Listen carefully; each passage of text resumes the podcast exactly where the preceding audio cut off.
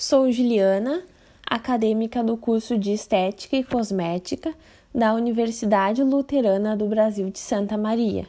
E estou apresentando esse podcast sobre a saúde do trabalhador. Vou falar um pouco sobre a importância do autocuidado. No mundo em que a gente vivemos, passamos a maior parte do dia no trabalho e pouco tempo em casa. E com isso, a complexidade do mundo nos condiciona a trabalhar cada vez mais para obter o sustento e também, na medida do possível, uma vida confortável. E para alcançar tais ideais, precisamos trabalhar muito. E será que, em meio a tanto trabalho, há um tempo para nosso autocuidado, para nós se cuidarmos?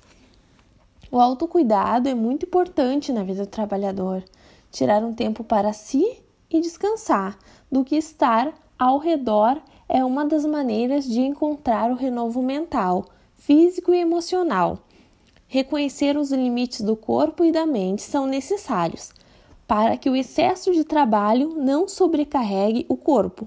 Cabe ressaltar que é uma boa noite de sono, exercícios físicos regulares, meditação, uma boa alimentação auxiliam no autocuidado proporcionam ao trabalhador qualidade de vida, para que dessa forma o trabalho não se torne um deteriorador da saúde do trabalhador.